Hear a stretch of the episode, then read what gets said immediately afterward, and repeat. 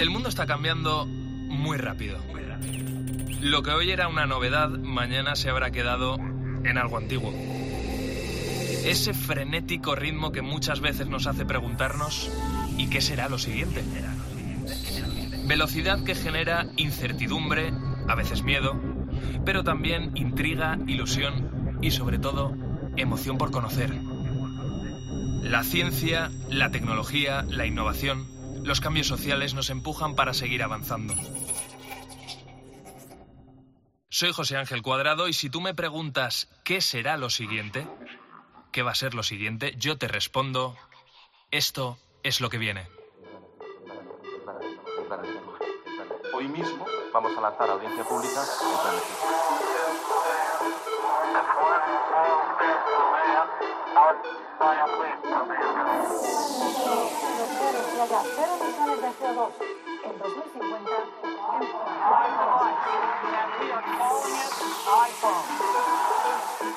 El comité ha llegado a una conclusión científica clara. Es una vacuna segura y efectiva. Es beneficiosa. La tercera misión de SpaceX se ha acoplado con éxito a En COPE. José Ángel Cuadrado. Lo que viene.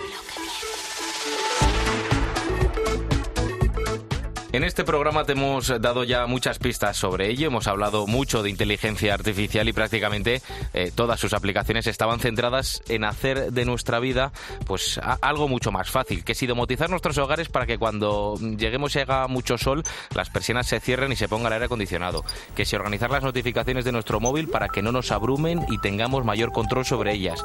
Hemos hablado incluso de la inteligencia artificial aplicada al deporte para, por ejemplo, seleccionar los mejores fichajes para un equipo de fútbol. Pero ¿y si te digo que la inteligencia artificial puede desarrollarse también para entretenernos? Y no, no te estoy hablando de seleccionar una playlist de música según tu estado de ánimo o buscar por ti una película que sí o sí tienes que ver este fin de semana. No, yo soy Álvaro Sáez y hoy te quiero hablar de la inteligencia artificial que es capaz de crear este entretenimiento. Hoy te voy a hablar del primer cómic creado por una inteligencia artificial. Y te quiero llevar al Madrid del año 2614. Prácticamente todo ha cambiado, no solo el aspecto de la ciudad, sino también sus costumbres. Eh, la apariencia es algo así como Los Ángeles de Blade Runner. Ahora bien, los bocatas de calamares siguen estando igual de buenos y en las ventas se abarrota cada fin de semana a ver corridas de toros, aunque en este caso son toros robots. La historia se centra en un grupo de abuelas que siguen una tradición. No te quiero contar mucho para no destrozarte el argumento, pero de por medio te adelanto que hay unos bailes y unas katanas. La historia está muy bien, te recomiendo su lectura, lleva por título Gatas, en referencia a ese apodo que tenemos los madrileños y con origen en la Edad Media, pero lo curioso de todo esto es que todas las viñetas, todos los dibujos que ves en este cómic no son fruto del trabajo de un ilustrador, sino que todas las ha creado una inteligencia artificial. Alucinante, ¿a que sí? ¿Cómo ha sido todo esto posible? Pues lo vamos a descubrir todo ahora aquí en lo que viene, esta inteligencia artificial que ya hace sus pinitos en disciplinas que requieren la creatividad, aunque esto tiene un truco y te voy a explicar cuál. Y para eso vamos a descubrirlo con las personas que han tenido esta idea de llevarlo a cabo, Carmelo Rodríguez y Willy Lomana, ambos directores creativos y socios fundadores de CIW. ¿Qué tal? ¿Cómo estáis? Bienvenidos a lo que viene. Muy bien, encantados de, estar aquí. Sí, muchas gracias por recibirnos. Lo primero vamos al truco, porque vamos a explicar bien qué es todo esto.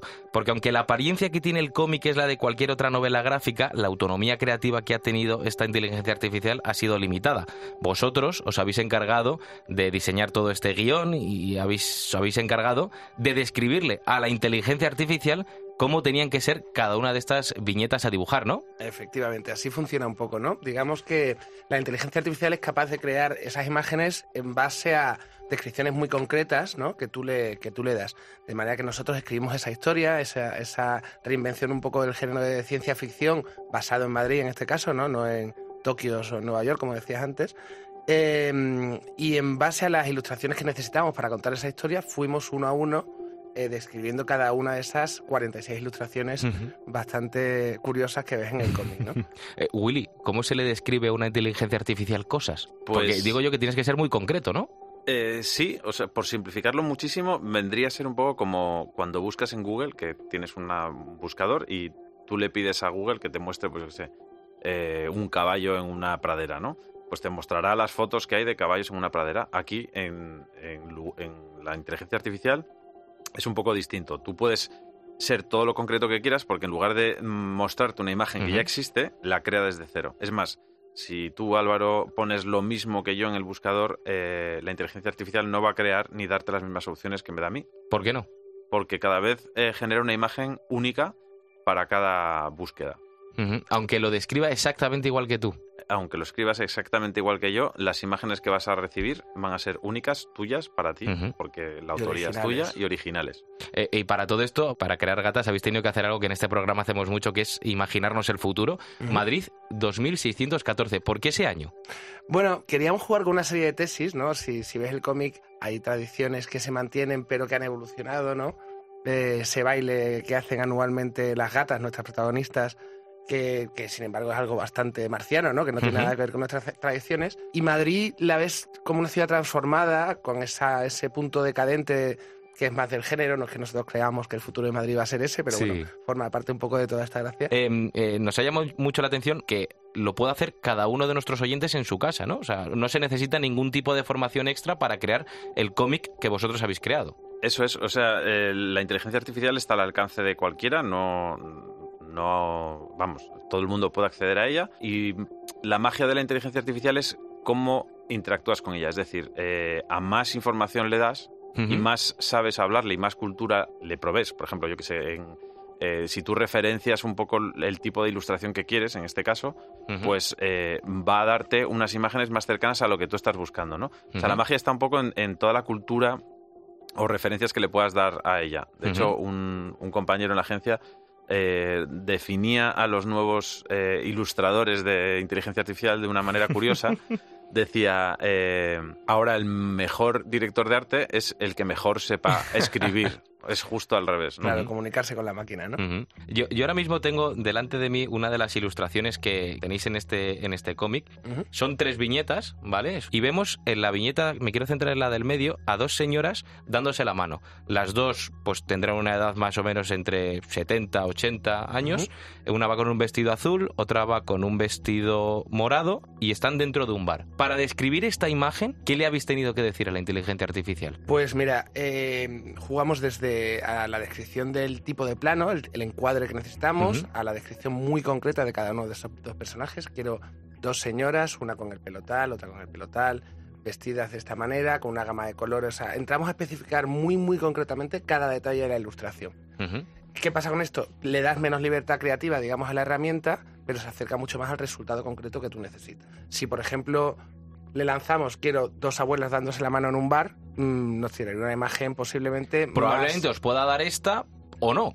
Bueno, lo haría posiblemente en tono fotográfico, ¿no? Porque también hay, hay que marcarle el tipo de ilustración. Ah, que quieres un tipo de ilustración concreto. Una de las dificultades que comentabais a la hora de realizar este, este cómic, esta novela gráfica, es que todas las imágenes tuvieran eh, relación entre ellas, a nivel estético, es decir, que, que parecieran hechas por el mismo ilustrador, ¿no? Cada una de estas imágenes. Porque me comentabais también que, que si yo describo i- exactamente igual que vosotros la eh, esta imagen para la inteligencia artificial, probablemente me dé una imagen totalmente distinta. ¿Esto cómo lo habéis conseguido? Pues prueba-error. Ha sido un camino bastante tortuoso.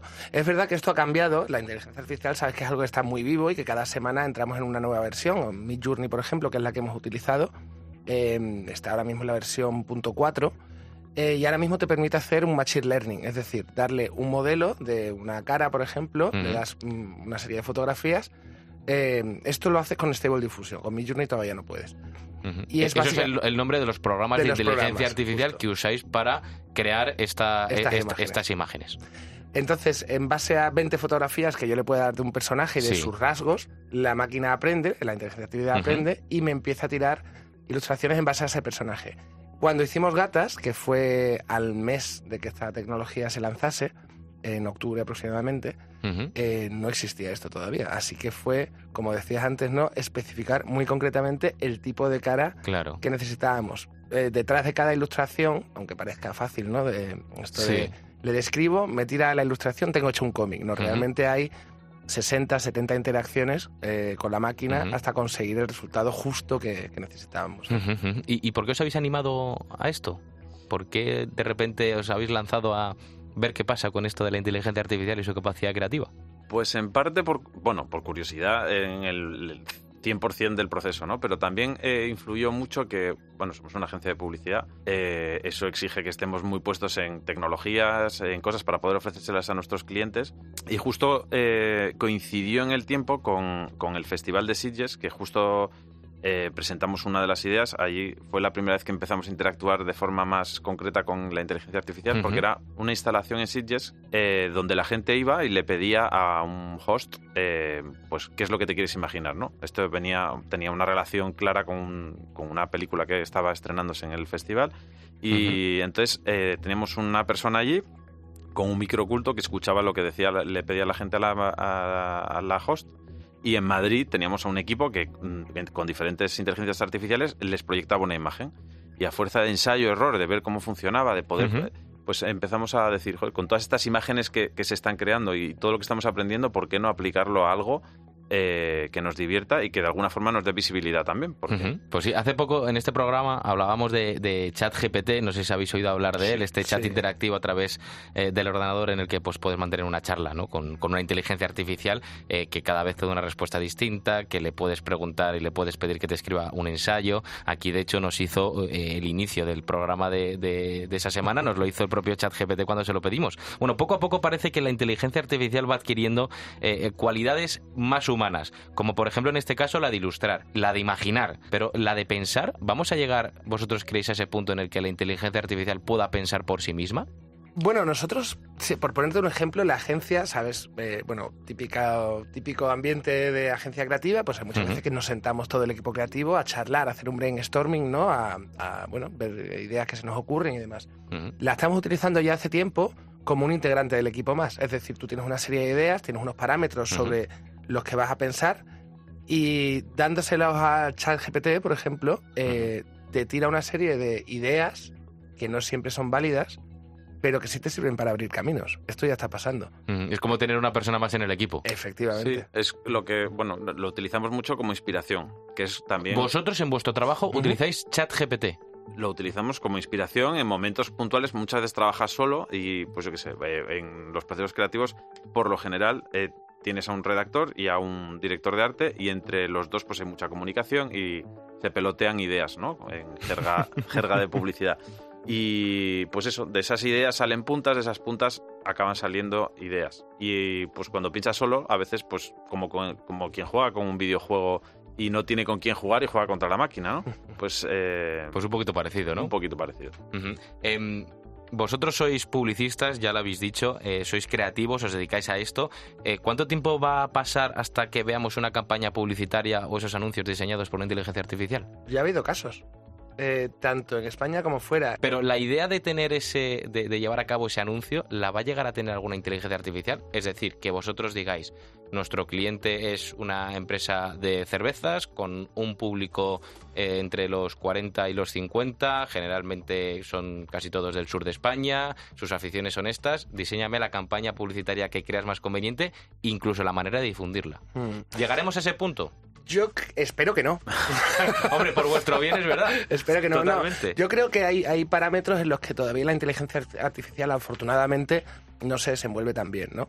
Eh, hay labores técnicas que realiza muy, muy, muy rápido y de manera muy sencilla, pero, por ejemplo, de detalles como el humor no los domina bien. Las vueltas de- del humor, el tempo que tiene. La ironía, a lo mejor, La ironía, tampoco. efectivamente. Es muy repetitivo. Sí, como que juega con estructuras que ya conoce y Seguras, entonces tiende, va, a- va sobre seguro. ¿no? tiende No a es capaz- repetirse, eso es. No tiene miedo a equivocarse, o sea, tiene, al revés, tiene miedo a equivocarse. Claro, no arriesga.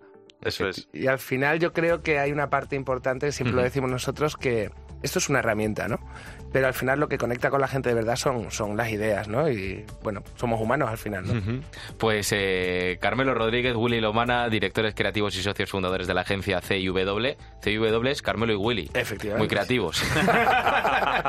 es que eso lo pedimos a la inteligencia artificial. Oye, muchas gracias por haber creado gatas, muy interesante, se lo recomendamos a todo el mundo. Ese cómic creado íntegramente por una inteligencia artificial, no el argumento, sí todas esas ilustraciones. Gracias por venir aquí a lo que viene a hablar del futuro. Gracias a por vuestro vosotros interés. por recibirnos.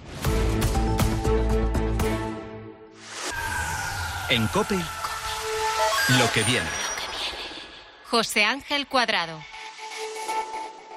Seguimos en lo que viene, en esta pequeña ventana ah, hacia el futuro, un futuro que ya te digo yo que cada vez está más cerca. Y hoy te quiero hablar de una feria internacional, una feria que quizá no conozcas, se llama CES y se celebra cada año en Las Vegas. Es la feria de electrónica de consumo más influyente del mundo, es como, por así decirlo, el Mobile World Congress de, de Barcelona, pero de cualquier dispositivo electrónico y de cualquier invento tecnológico. Para que te hagas una idea, en la Feria CES se han presentado a lo largo de su historia inventos tan rompedores como lo fue en su día el primer CD, como fue la televisión de alta definición o las impresoras 3D. Son productos que han formado parte de nuestro día a día y son productos que hoy en día ya eh, vemos como anticuados, ¿no? Por ejemplo, el CD, ¿hace cuánto que no tienes tú uno en la mano? Bueno, esta feria está claro que marca una tendencia en lo que viene en los próximos años. Es básicamente esa antesala de las tendencias tecnológicas que vas a empezar a escuchar en muy poquito tiempo.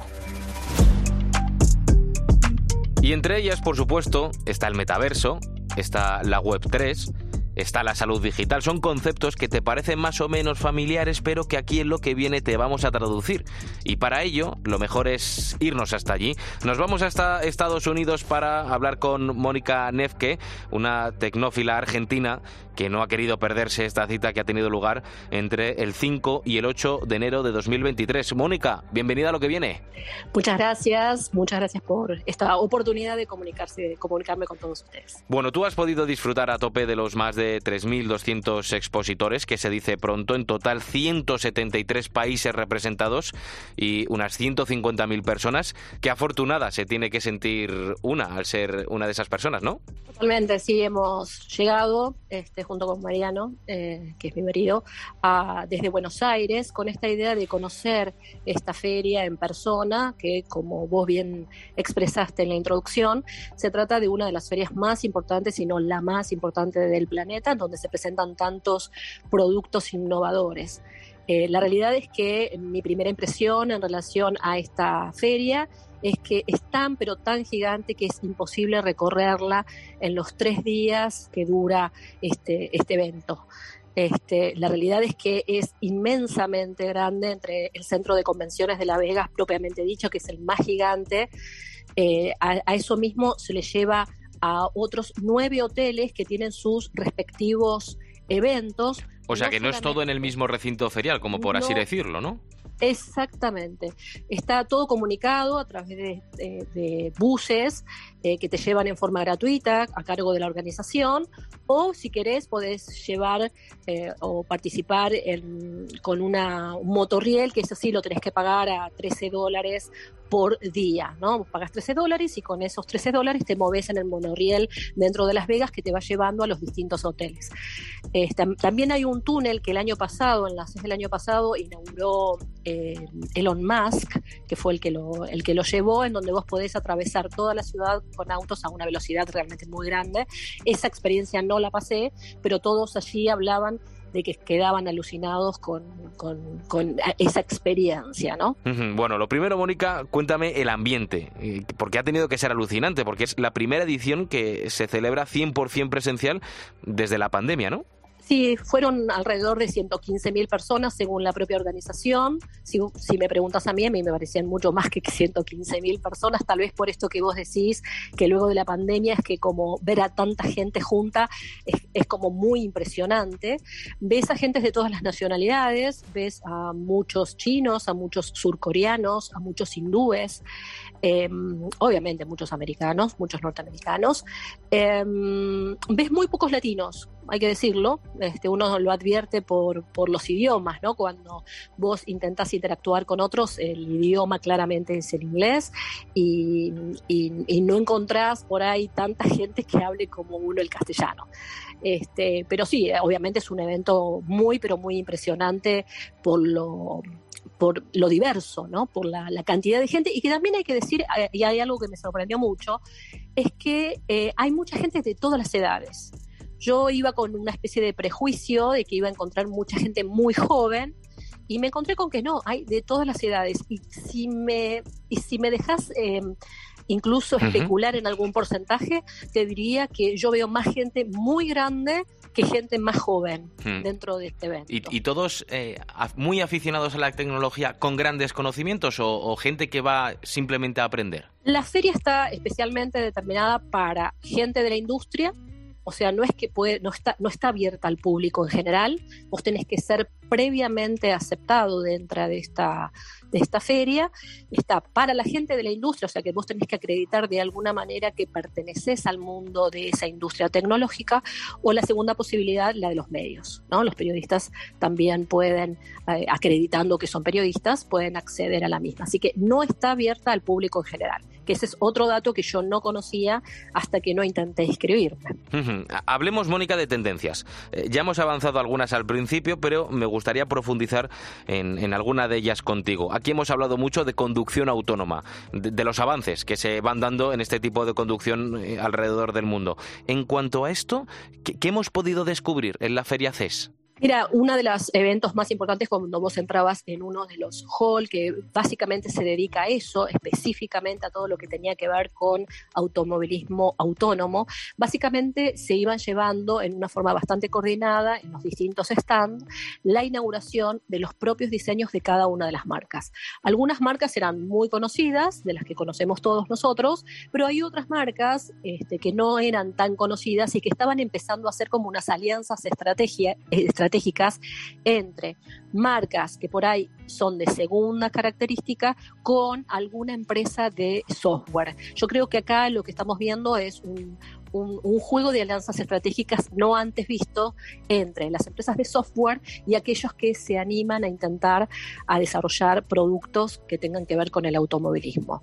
Obviamente cada vez que anunciaban alguna inauguración, en eso de alguna manera estaba bastante organizado porque vos podías bajar una app de la CES en donde te iban diciendo, por un lado, cuál era la agenda completa, no solamente de los distintos eventos que se realizaban, sino también de quiénes eran los speakers que iban a hablar, las personas que iban a charlar sobre determinadas temáticas.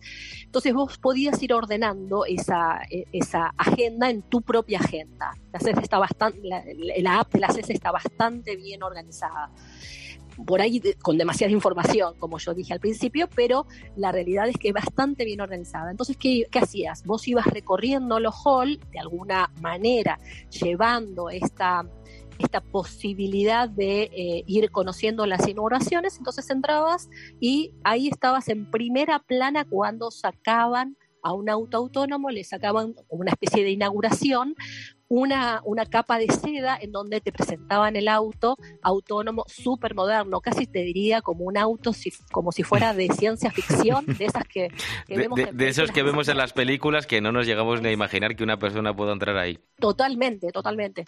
Este, eh, realmente era increíble al punto tal de que llevaba el aplauso de todos los asistentes. Eso sucedía en todos y cada uno de los distintos este, stands en donde se inauguraban este tipo de productos de autos autónomos. También había eh, yates autónomos, digamos, de, de- aeronavegación, ¿no? En donde básicamente luego cuando te dejaban subir a los distintos... Este, a todos estos móviles te permitían subir, te iban explicando cuáles eran todas las ventajas de inteligencia artificial que habían incorporado dentro de cada una de estas naves.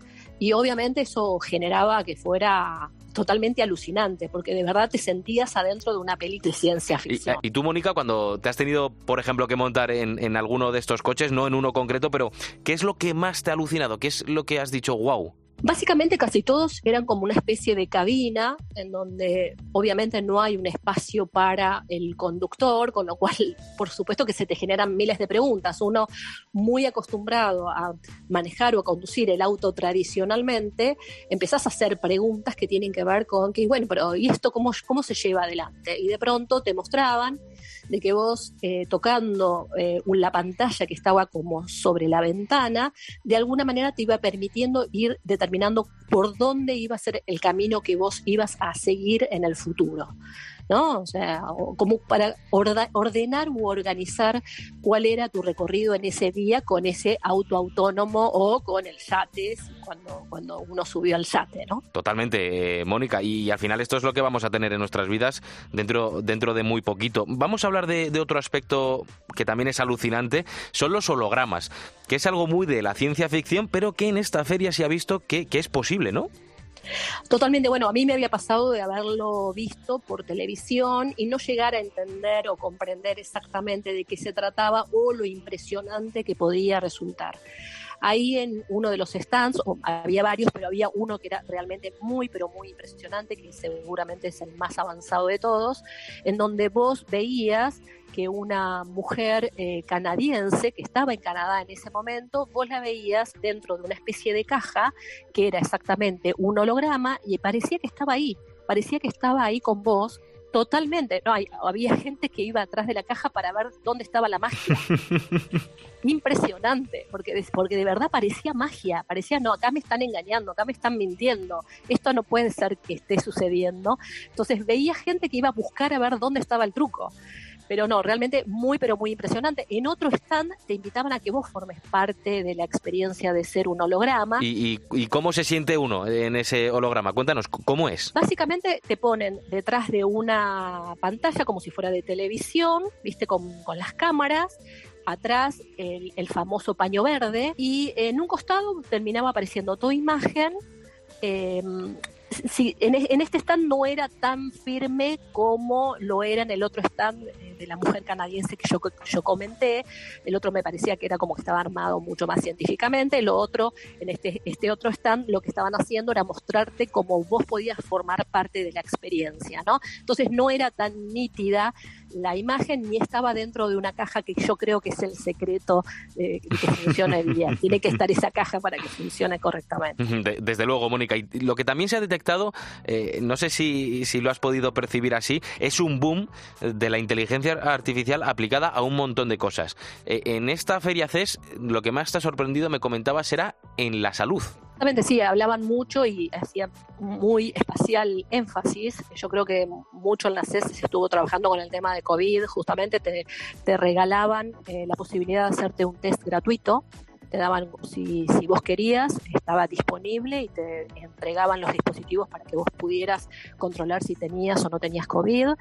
Eh, había como una preocupación muy especial en esa temática y en relación a la utilización de la inteligencia artificial había stands en donde básicamente algunos se dedicaban a mostrar sus desarrollos en app en distintas apps para ir mostrando cómo la historia clínica de las personas podía llegar a eh, convertirse en, eh, en, predecir enfermedades a futuro. Había algunos otros stands que eran, si querés, más de medicina, en donde permitían em, mostrar la fabricación de piel, por ejemplo, y había, bueno, otros, otros stands que de alguna manera trataban de mostrar cómo hacer para predecir, por ejemplo, la, posibilidad del cáncer en determinadas personas con eh, distintos tipos de análisis. Algo muy llamativo fue em, eh, la presentación de un inodoro. yo de esto, Mónica, te reconozco que he leído un titular aquí en España, eh, pero bueno, cuéntalo, cuéntalo. Bueno, estaba el inodoro, lo vi, así que existe, efectivamente, en donde básicamente lo que te permitían es que justamente vos cada mañana, con tu primera orina, ellos te mandaban o sea, se nota que tienen los eh, reactivos químicos suficientes como para poder hacer los análisis que haya que hacer en un cubículo, que me imagino que estaba ahí, no lo, no lo mostraban, solamente explicaban y te mandan por email cuáles son los resultados o por WhatsApp cuáles son los resultados que vos tenés. Y desde aquí, Mónica, decimos que esto es un artilugio que no es recomendable para gente hipocondríaca, ¿eh? Bueno, vamos a irnos al, metaverso, Mónica, porque antes me has contado una cosa súper chula y es que tú te has podido ir de compras en el metaverso. Explícame bien esto porque yo no lo entiendo. Sí, sí, el metaverso es algo, eh, es una experiencia que en realidad es algo que claramente eh, viene, viene con todo.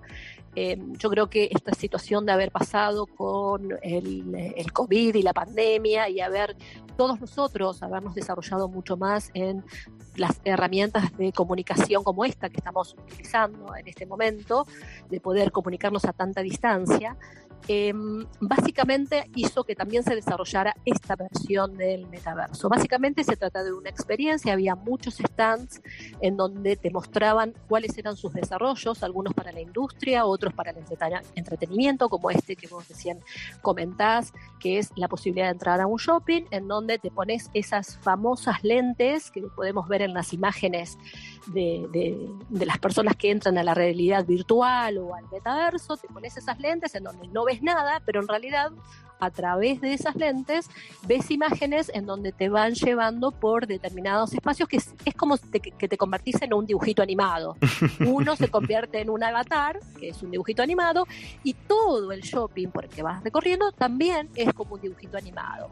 Y todos los elementos que te ofrecen en, dentro de ese shopping para que vos compres, que te los muestran con mucha eh, digamos, con mucha elegancia para que vos elijas comprar y que pongas un clic y diga este, comprar, pling, adentro del carrito, este, realmente ha hecho, ha, ha hecho que, ha mostrado que se trata de una experiencia sumamente este, interesante y que creo que llegó para quedarse, que pronto eh, Alejo y, y, y Mónica nos encontraremos en algún en algún shopping de, de, metaverso comprando distintos tipos de productos. Así que sí, eso pasa en relación a un shopping en la línea del entretenimiento, pero también tenés en la línea industrial, en donde lo que hacen todos esos, eh, los que muestran en el área industrial es que entrenan a la gente a través del metaverso que también es muy interesante, porque eso evita accidentes, hace que la gente cuando vaya a trabajar y desarrolle sus actividades lo haga con el menor,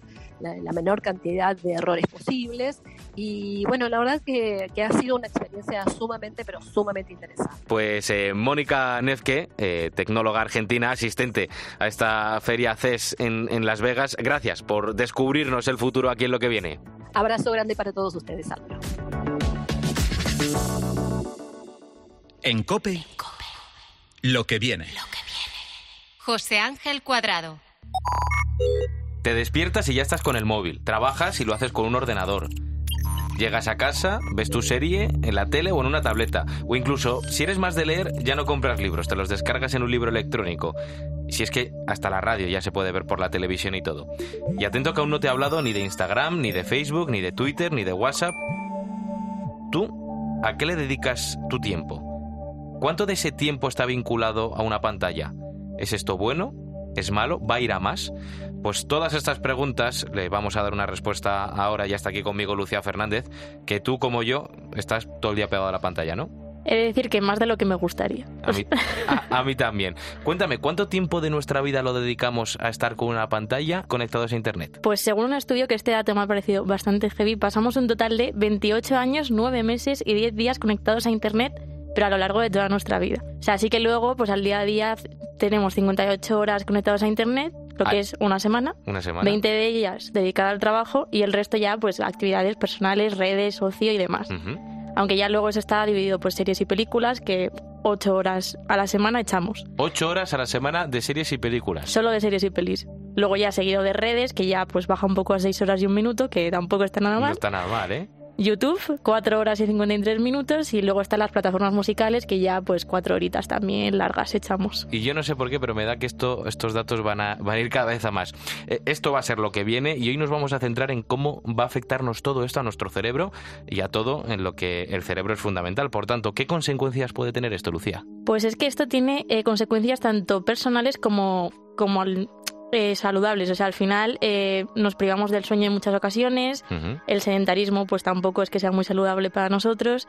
Y luego también eh, afecta directamente a lo que es la vida social, o sea, menor contacto con la familia, amigos, y eso de alguna forma también repercute a nuestro día a día, nuestro estado. Y luego también en la hora del cerebro tenemos mayores dificultades para retener información y aprender, porque estamos acostumbrados a el clic respuesta inmediata. Bueno, Internet y las nuevas tecnologías evidentemente tienen cosas buenas, eh, tienen cosas menos buenas y, con los que más saben aquí en lo que viene vamos a descubrir cómo va a afectar todo esto en el futuro a nuestro cerebro. Mark Masip, psicólogo y experto en adicción a las nuevas tecnologías, además director del Instituto Psicológico Desconecta. Bienvenido a lo que viene. Hola, muy buenas. Cuando decimos que un mal uso de las tecnologías puede afectarnos negativamente a nivel eh, psicológico, ¿a qué nos estamos refiriendo concretamente? Bueno, nos eh, te estaba escuchando atentamente. Eh, al final, yo, siempre digo lo mismo, es, la heroína del siglo XXI, ¿no? no tenemos la, la, la, conciencia de que, de que puede llegar a ser muy peligroso, pero a la vez tenemos la, plena seguridad de que pueden ser buenas o malas. Y ahí está un poco el kit, ¿no? Eh, las nuevas tecnologías o las tecnologías, eh, smartphones, redes sociales, videojuegos, han llegado eh, para quedarse, han llegado para ayudar, pero dentro de este discurso que ya hace mucho que suena, lo que está claro es que lo estamos utilizando muy mal, que nos está quitando mucho tiempo de vida y que lo que se puede utilizar bien o mal se está utilizando más mal que bien. España es el país con más adicción a la red adolescente de toda Europa. Empezamos a ver por que a los ocho años los casos de suicidios y de bullying están aumentando. Todo lo que tiene que ver con una patología se ve muy incrementado a través de, estas tecnologías. ¿Y hasta dónde nos puede afectar? A todos los campos de nuestra vida, ya sea el social, el académico, el familiar, o en la moral. A mí, Marc, una de las dudas que me entra eh, con todo esto es eh, cómo puede afectar a nuestra capacidad de concentración. Pues para esto tenemos aquí el caso de Marta, que tiene 24 años, y nos cuenta cómo le afecta el tener que estudiar todos los días por Zoom. Hola, eh, me llamo Marta, tengo 24 años y asisto a clases de alemán de lunes a viernes de manera online. Usamos el Teams y es una herramienta que nos perjudica a la hora de aprender porque cuando tenemos dudas es muy difícil de llegar a un punto de entenderlo mejor y yo creo que en persona se conseguiría más fácil y más rápido. Además, eh, nos impide conocer a la gente físicamente y relacionarnos con ellas. Marc, ¿las tecnologías ayudan o limitan a, nuestra capacidad de estudio? Yo creo que limitan. Volvemos a lo mismo. Si se las utilizas muy bien, nos pueden eh, realmente servir para mucho pero las estamos utilizando bien, no tenemos la capacidad de cómo. Por ejemplo, para mí, para los alumnos, eh, les limita y mucho, tanto en el poder aprender como en el eh, poderse concentrar, como incluso el hecho de no tenerlas y tener que estudiar y estar pensando en lo que me estoy perdiendo, ¿no? con el síndrome de FOMO, y a nivel laboral. Eh, habrán trabajos donde ayuden mucho, pues un comercial o un product manager, un community manager, o evidentemente habrán teléfonos eh, habrán perdón, profesiones donde pueda ser muchísimo eh, más útil eh, su existencia, pero en la gran mayoría eh, no es el caso. No me imagino un médico un abogado utilizando el móvil en plena faena, ¿no? por los estudiantes lo tengo clarísimo, es algo que no, no les viene bien, inclusive en, el recreo, y para los trabajos, a no ser que sea algo muy concreto, como por ejemplo comercial, eh, yo creo que, te distraes muchísimo más de lo efectivo que te puede eh, llegar a, a, ser. Algo que tiene mucho que ver con el estudio es la memoria y este es otro de los aspectos que se está viendo afectado por el uso de la nueva tecnología. Por ejemplo, está el caso de, María. Soy María de 33 años. Eh, la verdad que de toda la vida he sido muy de agenda, pero tengo que decir que desde que apareció el teléfono móvil mi vida ha cambiado por completo. La verdad que soy bastante despistada y el hecho de que Google Calendar me recuerde las reuniones que tengo o Facebook me diga eh, cuándo es el cumpleaños de mis amigos o familiares, eh, me ha quitado de más de un marrón. Así que estoy bastante a favor de utilizar el móvil a modo recordatorio. Marc, eh, en esto que nos cuenta María, ¿hay algo malo? Claro, yo voy más ahí. yo no creo que en esto sea tan malo. y has visto que no soy muy fan de, de, las tecnologías, pero si tú le preguntas a un chico ahora eh, qué año fue la primera guerra civil, o la guerra civil de España, pues te lo va a mirar en Google y en unos 15 segundos máximo te dirá cuándo fue. Y eso va a ser así. Eh, con lo cual no va a haber una necesidad de memorización. Incluso nosotros aquí en, los colegios de Desconecta ya no les hacemos memorizar tanto. Pues a lo mejor ahora hay que cambiar el, método de educación y lo que necesitamos es entender, eh, por ejemplo, por qué violaban a las mujeres cuando se conquistaba un pueblo en las guerras, ¿no? ¿Qué, qué mensaje hay detrás de todo eso? Darle un poco de criterio propio adolescente al alumnado y que así puedan aprender eh, a tener un criterio, que, me parece mucho más importante que la fecha, porque la fecha la van a ver, la fecha la van a buscar en el, en el teléfono y, además va a ser exacta y correcta, ¿no? Por lo tanto, yo creo que ahí se nos gira, ¿no? una posibilidad de decir, oiga, usted no hace falta que memorice todo, porque, o sí, pero, pero que no es un necesario porque ya va a tener usted un recurso. Ahora, tenga usted el porqué de la guerra, o qué ha pasado, o qué, o qué opinión le sugiere eh, la izquierda o la derecha, da igual, eh, pero que tengan un criterio, ¿no? Eh, ¿Y por qué pasó esto en aquel momento, aparte de la fecha? Bueno, pues a lo mejor no nos tenemos que centrar tanto en, en memorizar, sino en crear un criterio. ¿Y qué me dices de la creatividad, Marc? Eh, por ejemplo, a la hora de, crear o, de dibujar, eh, muchas personas eh, suelen utilizar Internet como, como referencia, ¿no? Si yo quiero decorar alguna zona de mi casa, yo lo primero que hago es meterme en Pinterest. ¿Puede afectar el uso abusivo de las nuevas tecnologías a nuestra creatividad? Bueno, esto sin duda. Empezando por, el, por la falta de aburrimiento, que es la, la mayor fuente de creatividad. ¿Entiendes? Entonces, sin ninguna, sin ninguna duda, eh, nos estamos aburriendo menos y por lo tanto eh, teniendo menos capacidad de creación. Eh, no dejan de ser recursos, por ejemplo, pues que decores tu casa pues, como te ha gustado algo, ¿no? Pero, pero más allá de eso, el coger el móvil cuando te sientas sin pensar o el coger el móvil sin darte cuenta, etc., etc., es como que al final siempre recurrimos a la pantallita, ¿no? Y ahí sí que que perdemos mucha vida y en el caso de, ciertos usos pues también, evidentemente, sobre todo en chicos, la capacidad de, aburrirse, de gestionar las emociones o de crear. Y no sé si tú lo notas, Marc, pero las nuevas tecnologías, las redes sociales en concreto, están empobreciendo las relaciones personales. Escucha este caso. Hola, soy Patricia y tengo 24 años. Yo es verdad que suelo usar bastante las redes sociales y el WhatsApp para hablar con mis compañeros de clase y con mis amigos, pero luego eh, en persona me da bastante vergüenza y me cuesta bastante interactuar con gente que eh, no es tanto de mi confianza. ¿Por qué pasa esto? Bueno, porque estamos permitiendo que se, que se, que se dé pie a una, a una generación adolescente cobarde. No, en el sentido peyorativo de la palabra, sino la cobardía como tal, ¿no? No tener la capacidad de relacionarme eh, en el cara a cara. ¿Me explico?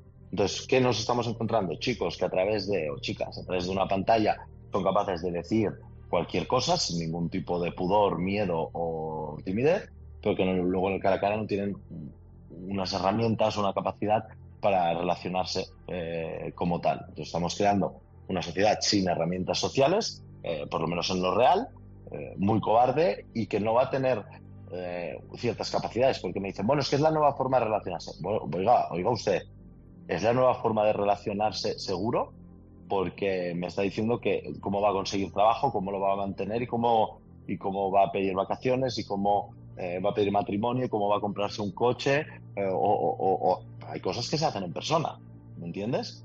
Mm, entonces, habrán ciertas cosas que no estarán habilitados ciertos, ciertas generaciones a saber hacer. Y yo no sé, Marc, si, si estás de acuerdo conmigo en que, en que uno de los principales miedos de este uso abusivo de las nuevas tecnologías, de esta adicción, eh, puede ser que, en un momento dado se pierda el contacto con, con la realidad, ¿no? Esto pasa seguro con el uso excesivo de, videojuegos, ¿no? Bueno, primero que, que, la afectación que tienen de estos contenidos, sobre todo los más jóvenes, es, es bestial. Eh, el año anterior al COVID fue el año con más violaciones en grupo a menores. Bueno, pues hay muchas series que muestran ciertos contenidos que no tienen que ser, entraremos ahora, ¿eh? pero, ya todos las conocemos. Eh, la pornografía se está viendo a partir de los 8 años, como decía antes, y estas mismas violaciones en grupo, el 80% eran menores y el 60% de este 80% eran permitidas con anterioridad. Es decir, yo, ok, a tener estas relaciones de grupo, y cuando veo lo que es y siento lo que es, no quiero, eh, los chicos en este caso continúan y por lo tanto me han violado, ¿no? Eh, la pornografía es la que es, con lo cual ellos aprenden eh, sobre sexo, incluso por desgracia sobre amor, a través de lo que ven.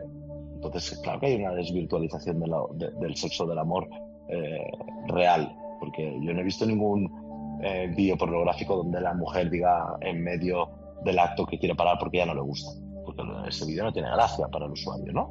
Entonces, mm, pasa lo mismo con la violencia, pasa lo mismo con, ciertos límites Eh, y al final, cuando un chico de 12, 13 eh, ve una, un contenido totalmente inadecuado, llámale violencia, llámale pornografía, llámale eh, series que no tocan o que te explican cosas que no son, etc. ¿no?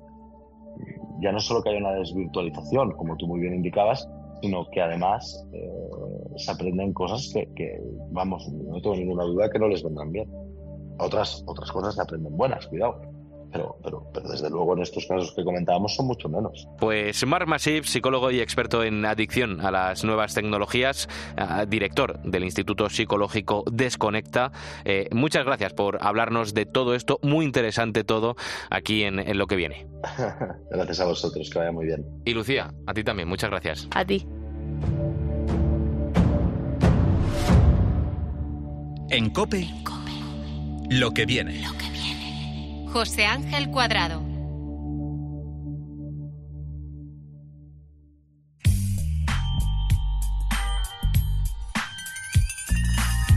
Seguimos en lo que viene y antes de terminar este programa me gustaría profundizar en uno de esos aspectos eh, que alertaba Mark Masip, esa adicción a las nuevas tecnologías, esa nueva heroína del siglo XXI, como la ha llamado él.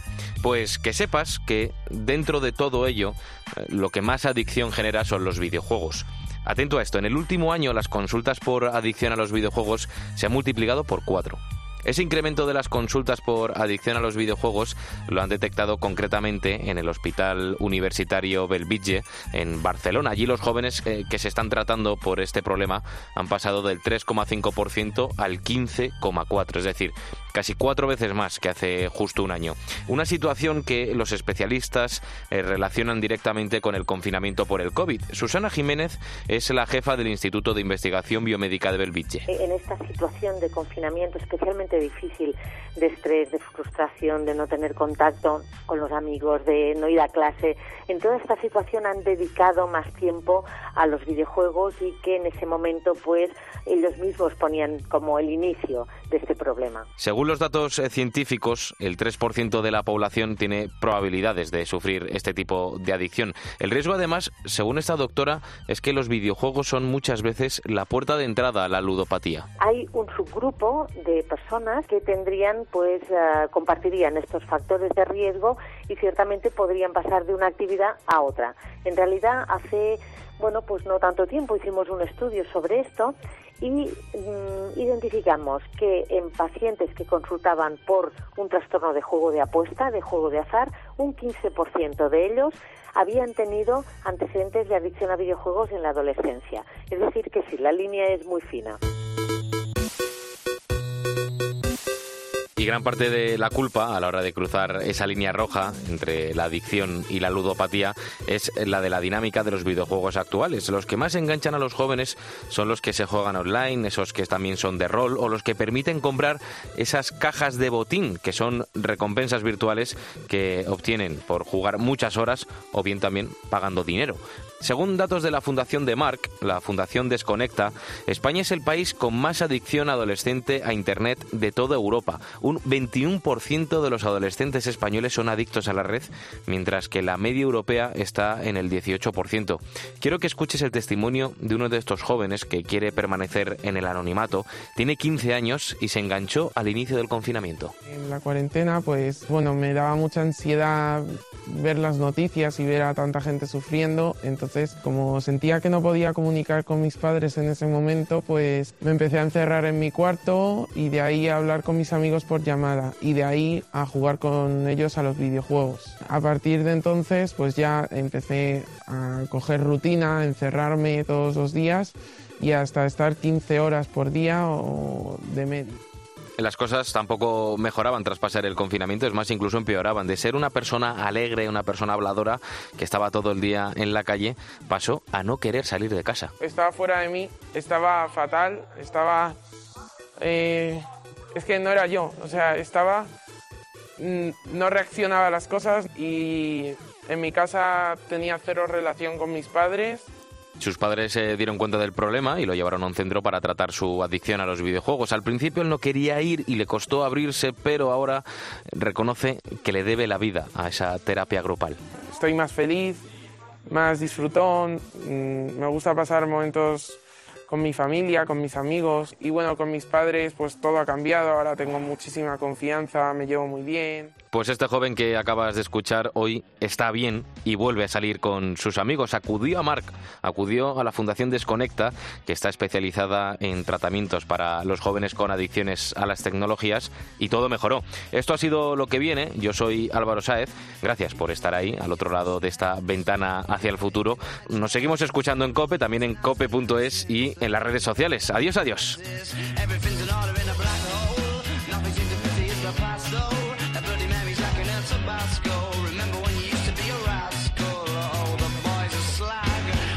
best you ever had, the best you ever had is just a memory and those dreams. But as daft as they seem, as daft as they seem, my love, when you dream them all. Flicking through a little book of sex tips. Remember when the bars were all electric? And Now when she told she's gonna get it.